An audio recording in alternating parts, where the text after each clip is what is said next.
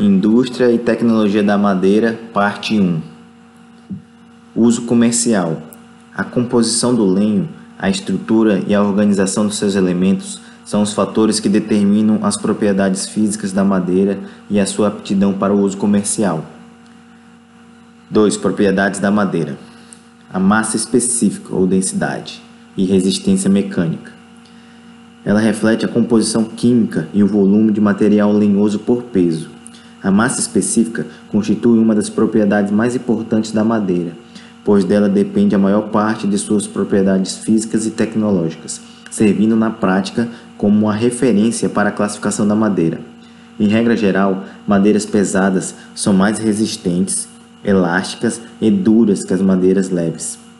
Porém, em paralelo a estas vantagens, são de mais difícil trabalhabilidade e apresentam maior variabilidade. O conhecimento da massa específica serve como uma informação útil sobre sua qualidade e para a classificação de uma madeira. A densidade está intimamente relacionada à resistência mecânica, ao grau de instabilidade dimensional, quanto a madeira enche e retrai, né? pela perda ou absorção de água, entre outros. A massa específica das madeiras varia de 0,13 a 1,4 grama por centímetro cúbico. Então, a classificação da madeira quanto à sua massa específica, ela pode ser do tipo de madeira, a dureza, pode ser mole, média e dura. Em relação à massa específica, em grama por centímetros cúbicos, se ela for mole, ela apresenta massa específica menor que 0,35 gramas por centímetro cúbico. Se o tipo de madeira for mole, média, então ela, ela tem a massa específica entre 0,35 a 0,75 gramas por centímetros cúbicos.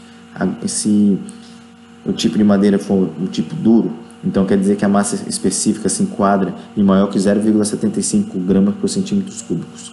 Em relação a isso, transformando grama por centímetros cúbicos para quilograma por metros cúbicos, a massa, a massa específica só basta multiplicar por mil, ou seja, no tipo mole, de 0,35 gramas por centímetros cúbicos, multiplicando por mil vai dar 350 kg por metros cúbicos. E assim por diante. A massa específica reflete a quantidade de material lenhoso por unidade de volume, ou seja, a massa específica varia de acordo com os diversos fatores presentes na madeira, tipo cerne, alburno, lenho inicial, lenho tardio e principalmente o teor de umidade. As propriedades de pinos são adversamente afetadas pelas acículas oclusas, na qual se estende seu comprimento do ponto de origem nos internós de crescimento do tronco das árvores. A presença de acículas oclusas reduz o peso específico da madeira e pode efetivamente excluí-la para o uso em produtos que utilizam a madeira maciça. Em angiospermas, as fibras libriformes e os fibrotraqueoides, que são as fibras, são os elementos mais importantes no que diz respeito à resistência mecânica do lenho, pois quanto maior o volume de fibras, maior a massa específica e maior a resistência mecânica.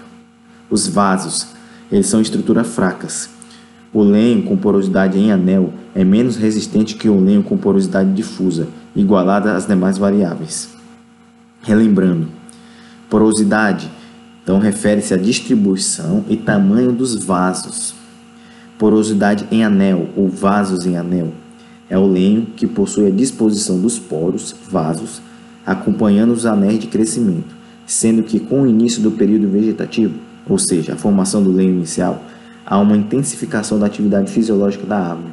Isso faz com que sejam gerados elementos de vasos maiores para que eles conduzam maior quantidade de seiva bruta, que está sendo demandada por esse crescimento mais acentuado. Esses vasos estarão dispostos ao longo do lenho inicial, seguindo o anel de crescimento. Porosidade difusa, ou vasos difusos, é a distribuição randômica, não segue um padrão de distribuição no lenho. Estão dispersos pelo lenho independentemente dos anéis de crescimento.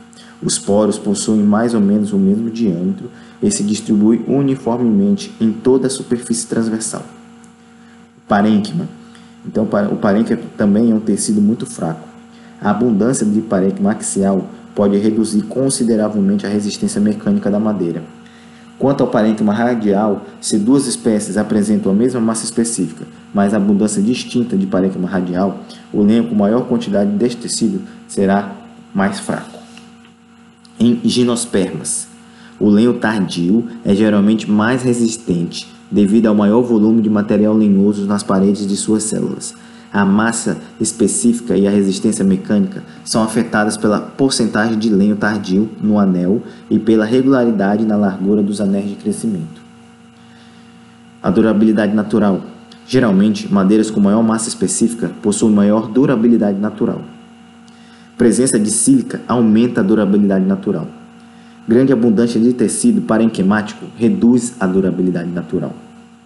Em relação à permeabilidade, madeira com alta massa específica são mais difíceis de serem secadas e impregnadas com substâncias adesivas ou soluções preservativas. O lenho inicial é mais permeável que o lenho tardio. Na madeira, devido à disposição dos seus elementos, a permeabilidade é maior no sentido axial do que no sentido transversal. Texturas grosseiras absorvem grande quantidade de substâncias aplicadas, ocasionando maior consumo de material e, sob o ponto de vista da colagem, menor aderência. Em contrapartida, superfícies muito lisas proporcionam deficiência de penetração. Observação: Na impregnação de cola, para a colagem ser ótima, a superfície deve apresentar leve aspereza. Então, sendo a permeabilidade da madeira um dos fatores que afetam a sua secagem, discorra sobre a diferença de permeabilidade entre as espécies de coníferas e as espécies de folhosas. Diferenças de permeabilidade entre as duas espécies. Com relação à resposta, a permeabilidade da madeira é uma característica altamente relacionada à secagem, preservação e fabricação de polpa e papel. Madeiras mais permeáveis aceitam melhor a impregnação por adesivos ou soluções preservativas. Em contrapartida, madeiras com alta massa específica são mais difíceis de serem secadas e impregnadas por substâncias adesivas ou soluções preservativas. Alguns autores classificam as madeiras em dois grupos quanto à sua dureza, massa específica. Né? São as duras ou hardwoods que é o grupo das angiospermas dicotiledôneas ou folhosas, e o outro grupo é o grupo moles ou softwoods, que é o grupo das ginospermas ou coníferas. Isso ocorre devido ao fato de a massa específica de folhosas geralmente ser mais elevada que de coníferas. Nesse sentido, é correto concluir que a madeira de coníferas tende a ser mais permeável que a madeira de folhosas, pois quanto maior a massa específica, menor a permeabilidade do material lenhoso.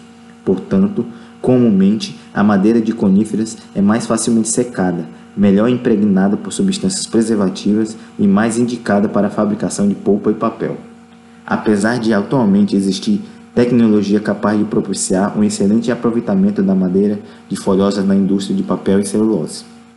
Ressalta-se que generalizações são destinadas apenas para fins didáticos, em virtude de ambos os grupos apresentarem variações e exceções à regra geral. Trabalhabilidade.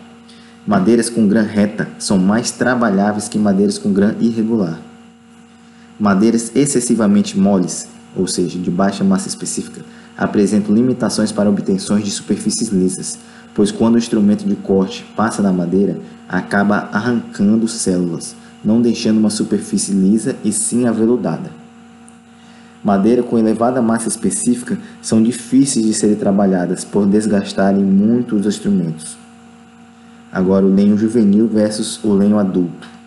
Lenho juvenil são as camadas de madeira formadas imediatamente em torno da medula, enquanto a planta era jovem. Essas camadas de madeira foram formadas quando a árvore iniciou seu crescimento em diâmetro, sendo assim um tecido menos resistente, o qual durante os processos de secagem contrai mais que o restante do lenho, contribuindo para empenamentos.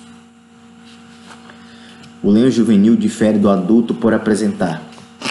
O lenho juvenil apresenta menor massa específica, maior ângulo microfibrilar, traqueoides mais curtos, maior contração transversal, maior contração longitudinal, menor porcentagem do lenho outonal, paredes celulares mais finas, maior conteúdo de lignina, menor conteúdo de celulose e menor resistência mecânica. O efeito do lenho tardio na massa específica deve-se ao fato deste lenho contém maior quantidade de material lenhoso por unidade de volume do que o lenho inicial.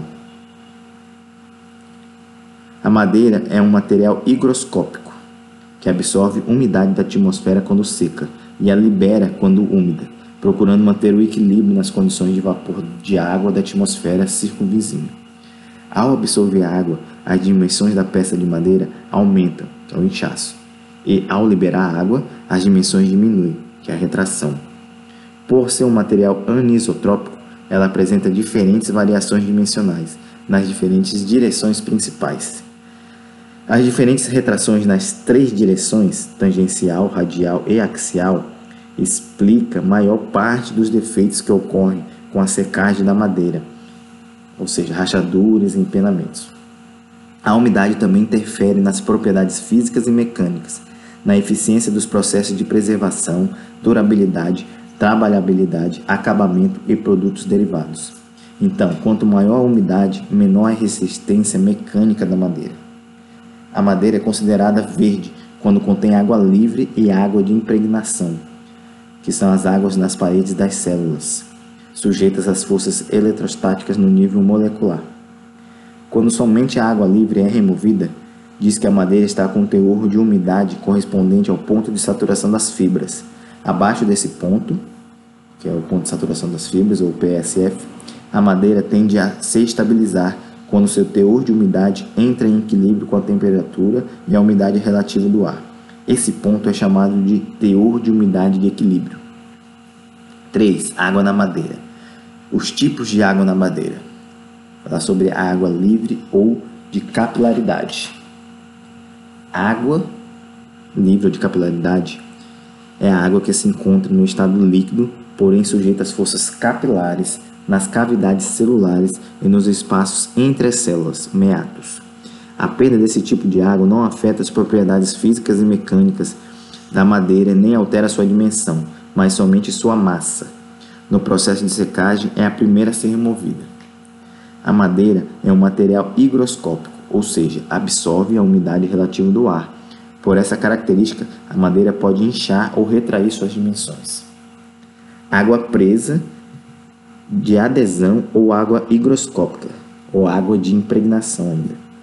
Encontra-se em estado de vapor nas paredes das células, unidas às microfibrilas de celulose por atração das moléculas. Durante a secagem, só é removida após toda a água livre sair da madeira. Sua retirada proporciona alterações nas propriedades físicas e mecânicas da madeira. A água de constituição, ou água química, integra a estrutura molecular dos compostos químicos da madeira. Sua eliminação implica na destruição da madeira, como por exemplo, durante o processo de combustão. Agora, sobre o teor de umidade.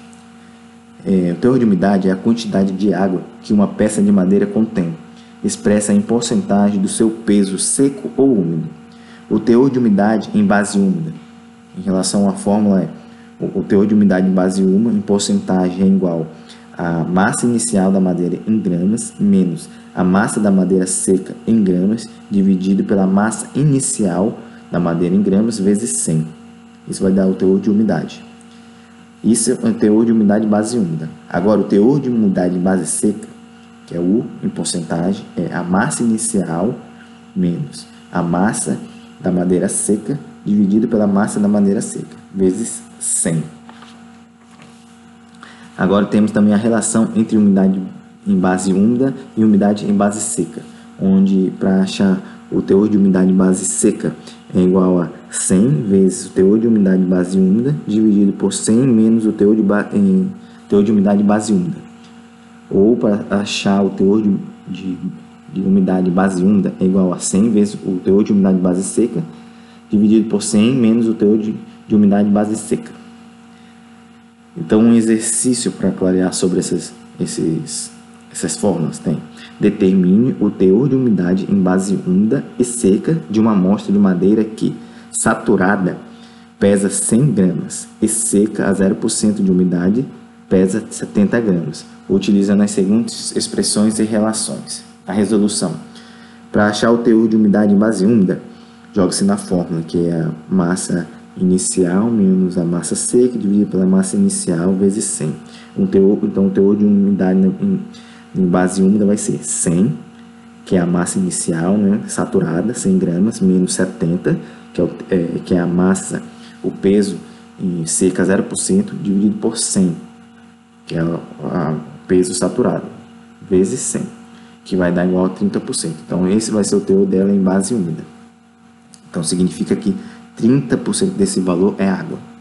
Agora, para achar na fórmula do teor de umidade em base seca. Então, vai jogar na fórmula, que é o teor de umidade base seca, igual a massa inicial menos a massa seca, dividido pela massa seca vezes 100.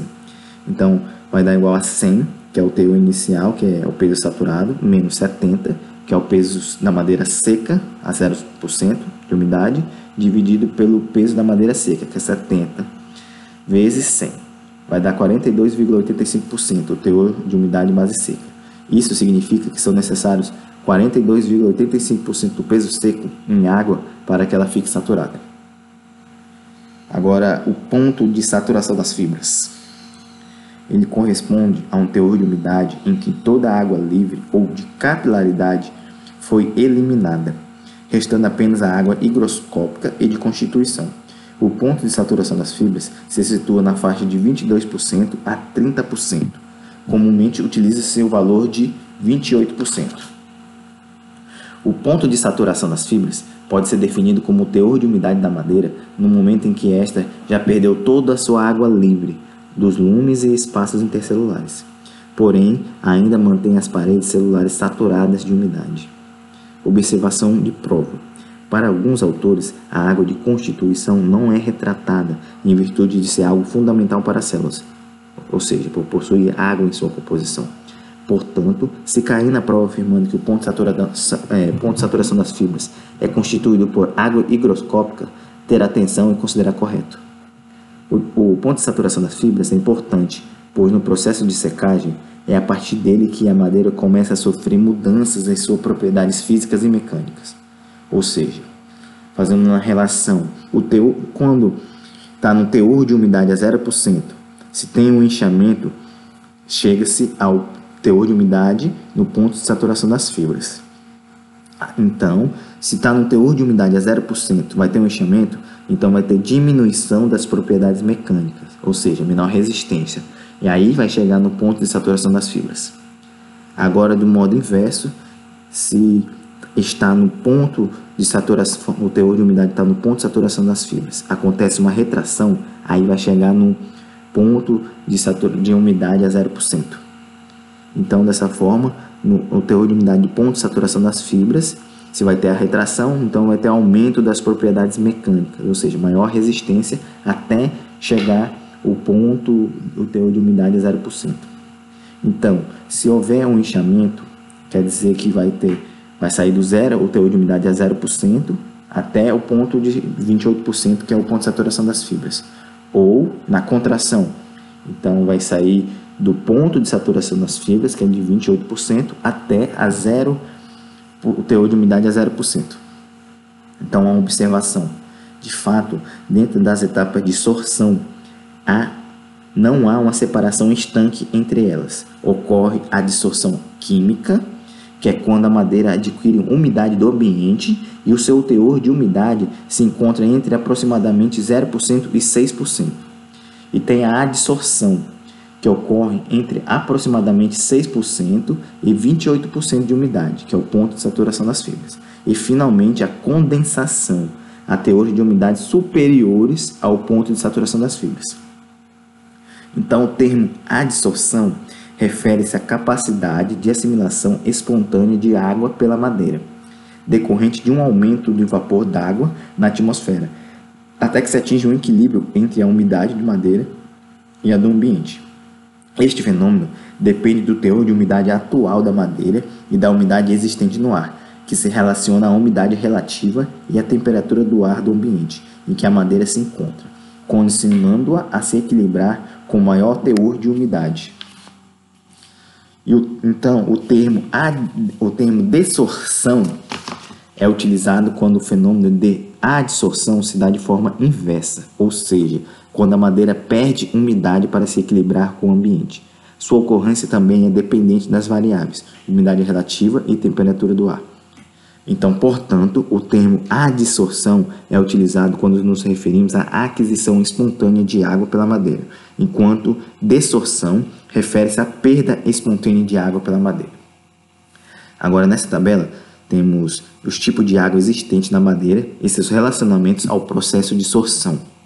Então, a sorção de madeira é igual a adsorção, que é a aquisição de água, e dessorção, que é a perda de água. Sorção é a dissorção, pode ser a dissorção, que é o ganho da água, ou dessorção, que é a perda de água. Nessa tabela temos o teor de umidade da madeira, o processo, o tipo de água dentro da madeira, o esquema de aquisição, o lugar dentro da madeira, as forças responsáveis e as consequências. Aqui no número 1, um, primeiro processo, é, no teor de umidade da madeira de 0% a 6%, temos o processo adsorção química, que é no processo de adsorção. O tipo de água dentro da madeira é água química ou água de constituição. Aí temos o esquema de aquisição, onde a água vai estar entre as, é, vai estar entre as moléculas de celulose, né? o lugar dentro da madeira, é, entre as moléculas de celulose. As forças responsáveis, é, forças de valência secundárias. As consequências é inchamento, inclusão de água, aumento de distância entre as moléculas. Agora no processo 2, que é o teor de umidade da madeira de 6% a 28%, até o ponto de saturação das fibras. Vamos ter qual é o processo? Vamos ter um processo ainda de adsorção. E o tipo de água dentro da madeira vai ser a água de impregnação ou água adsorvida. Ou seja, é aquela, é aquela água de adesão ou água higroscópica. Né? Temos o esquema de, de, de aquisição da, da, da água e o lugar dentro da madeira serão as zonas amorfas das micelas, entre micelas, entre microfibrilas e entre as macrofibrilas. As forças responsáveis é as forças elétricas dipolares. A consequência é mais inchamento, inclusão de água nas zonas amorfas e entre os elementos da parede celular. Agora, no processo número 3, onde o teor de umidade da madeira se encontra de 28% a 30%. O processo é o ponto de saturação das fibras. Aí vai ter a saturação das fibras. Né? Os tipos de água da madeira é equivalente no processo 1 no processo 2, ou seja, é a química, água química ou água de constituição, mais água de impregnação ou é, água higroscópica. E temos o esquema de aquisição, que é 1 mais 2. E o lugar dentro da madeira é a parede celular saturada de umidade. Está tá dentro da parede celular. Forças responsáveis, 1 mais 2, ou seja, as forças de valência secundárias, que é encontrada na adsorção química, que é água, o tipo de, de água é água química ou água de constituição, e temos as forças no processo 2, que é as forças elétricas ou dipolares, que é no, na, no processo de adsorção, que que tem o tipo de madeira água de impregnação ou água higroscópica. A consequência desse do 28 a 30% nesse processo 3 é o inchamento máximo da madeira, maior dimensão da peça, ou seja, o ponto de saturação das fibras vai ter o maior, ponto, maior dimensão da peça. Agora no processo 4 temos de 30%, o teor de umidade da madeira de 30% a umidade máxima que a, poder, a que a madeira pode absorver. Nesse processo temos a condensação capilar. Os tipos de água dentro da madeira nesse processo é 1, um, 1 um mais 2, mais água de capilaridade ou água livre. Ou seja, o 1 um é água química ou a água de constituição, mais o que é de 0% a 6%. Temos no processo 2, né, que é a água de impregnação ou água higroscópica, que é de 6 a 28%. E temos mais a água de capilaridade ou água livre. O lugar dentro da madeira, nesse processo de 30% a umidade máxima, é a água dentro dos lumes das células. As forças responsáveis é força de adesão e de capilaridade. Consequência, não há mais aumento das dimensões da peça da madeira. Então, nesse processo de 30% acima do ponto de saturação das fibras até o teor de umidade máxima, não temos mais aumento na dimensão da madeira. Então, é, a, instabilidade dimensional. A constituição anatômica da madeira também tem grande influência sobre o teor de umidade. Dentro do mesmo anel de crescimento, por exemplo, o lenho inicial, formado por células de paredes finas e lumes grandes, normalmente contém mais água que o lenho tardio, constituído de células com paredes espessas e lumes pequenos. Em árvores vivas ou recém-cortadas, o teor máximo de água é encontrado normalmente no alburno, já que no cerne, devido às suas transformações fisiológicas, sempre há um decréscimo no teor de umidade. Fazem exceção a esta regra madeiras de cerne úmido, em parte com problemas patológicos. Em relação à contração e inchamento volumétrico, a mudança de volume da madeira, verificada entre 0% no teor de umidade e o ponto de saturação das fibras, devido ao, aos processos de dessorção ou de adsorção, é considerada uma de suas propriedades físicas mais importantes, afetando e limitando consideravelmente o seu, eh, o seu uso industrial em vários ramos de utilização. O aumento de volume, inchamento, deve-se principalmente à inclusão de moléculas de água nos espaços submicroscópicos da parede celular, entre as micelas, que são feixes formados por moléculas de celulose, e nas suas regiões amorfas, afastando-as e, consequentemente, alterando as dimensões da madeira. Da mesma forma, a diminuição do volume, ou seja, contração, deve-se à retirada das moléculas de água dos espaços submicroscópicos mencionados, ocasionando a aproximação das micelas e das moléculas que as constituem e a consequente retração da madeira. O inchamento e contração da madeira se dão apenas dentro do seu intervalo higroscópico, ou seja, entre 0% e o ponto de saturação das fibras. Como a alteração no volume da madeira por contração ou inchamento depende unicamente da água contida no interior dos espaços submicroscópicos da parede celular, ela só irá ocorrer a teores de umidade abaixo do ponto de saturação das fibras, ou seja, entre 0% e 28% do teor de umidade. Acima do ponto de saturação das fibras não ocorrem mudanças significativas em volume. A madeira incha, retrai, retrai, mesma coisa que contrair, de forma diferentemente de acordo com o plano avaliado, ou seja, transversal ou longitudinal. Isso ocorre devido ao ângulo das microfibrilas em relação à direção axial das células, pela influência dos raios, pelo maior número de pontuações nas parede, na parede radial das células e pela alternância dos lenhos iniciais e, e tardios. Dessa forma, a madeira retrai, incha, mais no plano transversal, tangencial e radial, que no plano longitudinal. E no plano transversal, retrai, incha, mais no sentido tangencial que no sentido radial. Então, repetindo, dessa forma, a madeira retrai ou incha, tem a anisotropia, né? mais no plano transversal, tangencial e radial que no plano longitudinal, que é aquele axial, e no plano transversal, retrai ou incha, tem essa anisotropia, mais no sentido tangencial que no sentido radial. Então, a anisotropia dimensional, o que é? É a madeira incha e contrai desigualmente segundo os sentidos anatômicos tangencial, radial, longitudinal. Denomina-se a este fenômeno anisotropia dimensional o qual pode ser discriminado como A. Anisotropia dimensional de contração, AC, ou B. Anisotropia dimensional de inchamento, AI.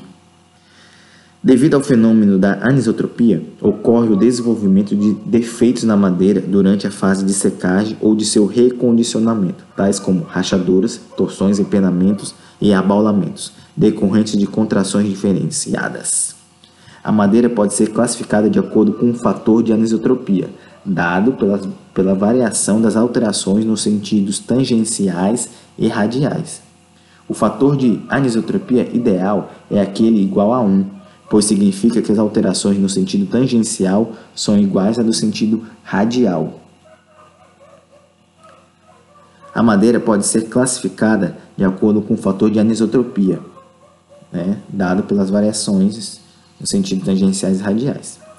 Então, quanto maior o desvio entre as variações dimensionais nos sentidos anatômicos, tangencial e radial, maior será o fator de anisotropia e, consequentemente, pior será, pior será o comportamento da madeira durante a secagem.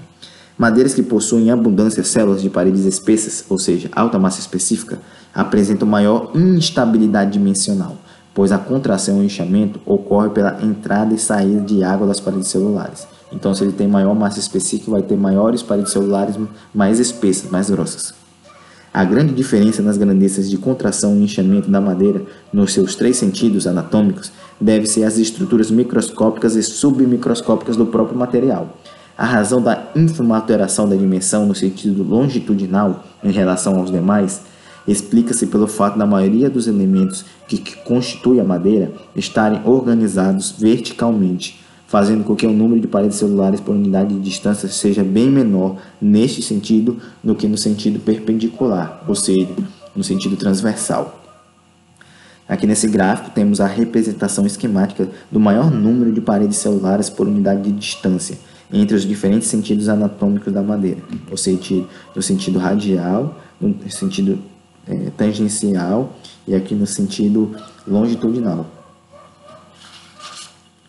Então, considerando que a contração e o inchamento são causados devido à desorção ou à adsorção de água pelas paredes celulares, o menor número de paredes celulares no sentido longitudinal por unidade de distância torna este fenômeno praticamente negligenciável na direção da grande madeira, ou seja, no sentido axial.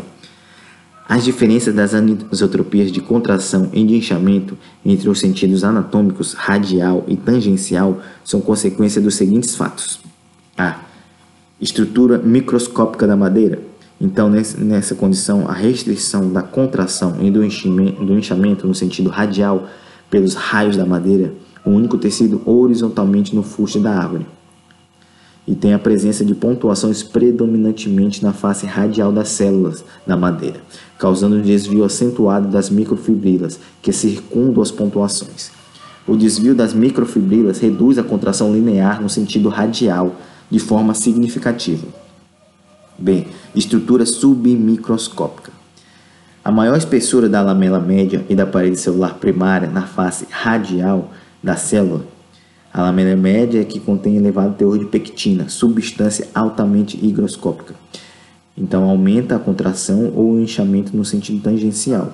Da mesma forma, maior espessura da parede primária na face radial das células redunda em maior contração e inchamento no sentido tangencial da madeira. C. Estrutura macroscópica. Em madeiras de folhosas com porosidade em anel acentuada, a contração ou inchamento no sentido tangencial é maior, pois o movimento na madeira é mais facilmente transferido para o exterior pelo lenho tardio, mais denso e mais rígido, enquanto o movimento radial é parcialmente absorvido pelo lenho inicial, mais poroso e mais mole. Em decorrência da variação em contração e inchamento nos três eixos anatômicos da madeira, antes do seu beneficiamento, é imprescindível que o seu teor de umidade esteja igual ou próximo àquele que irá entrar em equilíbrio, em função das variáveis do meio ambiente em que a madeira será utilizada. Isto faz com que a madeira ou material confeccionado de madeira não sejam afetados de forma significativa por futura contração ou inchamento, e, consequentemente, não sejam danificados por empenamentos, torções ou outros defeitos, desenvolvidos até atingir um novo teor de umidade de equilíbrio com o ambiente em que eles serão utilizados. Então, o fator de anisotropia é igual a F, que é o fator de anisotropia, igual a retração tangencial, RT, dividido pela retração radial. Ou, fator de anisotropia pode ser o inchamento tangencial dividido pelo inchamento radial. O tangencial fica em cima porque é o que tem maior instabilidade, maior anisotropia. Então, o fator de anisotropia, ele vai ficar, se ele der maior que 1,5, então quer dizer que é excelente a classificação, indicada para as esquadrias, móveis finos, barcos, etc. Então, quer dizer que a, a retração tangencial vai ser mais ou menos parecida com a retração radial. Se der menor que 1,5, então a qualidade é excelente. Agora, se der de 1,6 a 1,9, quer dizer que é normal indica para estantes, indicada para estantes, mesas, armários, usos que permite pequenos empenamentos. Agora, se o fator de anisotropia dá maior do que 2, então é, aí já é, a classificação é ruim. Então, carvão, lenha, construção civil, né? Observadas as características mecânicas. Então, quer dizer que se der maior do que 2, então a, a retração tangencial vai ser muito maior do que a retração radial. Ou, no caso do inchamento, o inchamento tangencial vai ser bem maior que um inchamento radial, que vai dar um fator de isotropia maior do que 2, qualidade ruim. Então, a retração podemos calcular da, da seguinte forma: dimensão úmida menos a dimensão seca dividido pela dimensão úmida, vezes 100. Ah, agora, o inchamento podemos calcular pela dimensão úmida menos a dimensão seca dividido pela dimensão seca, vezes 100.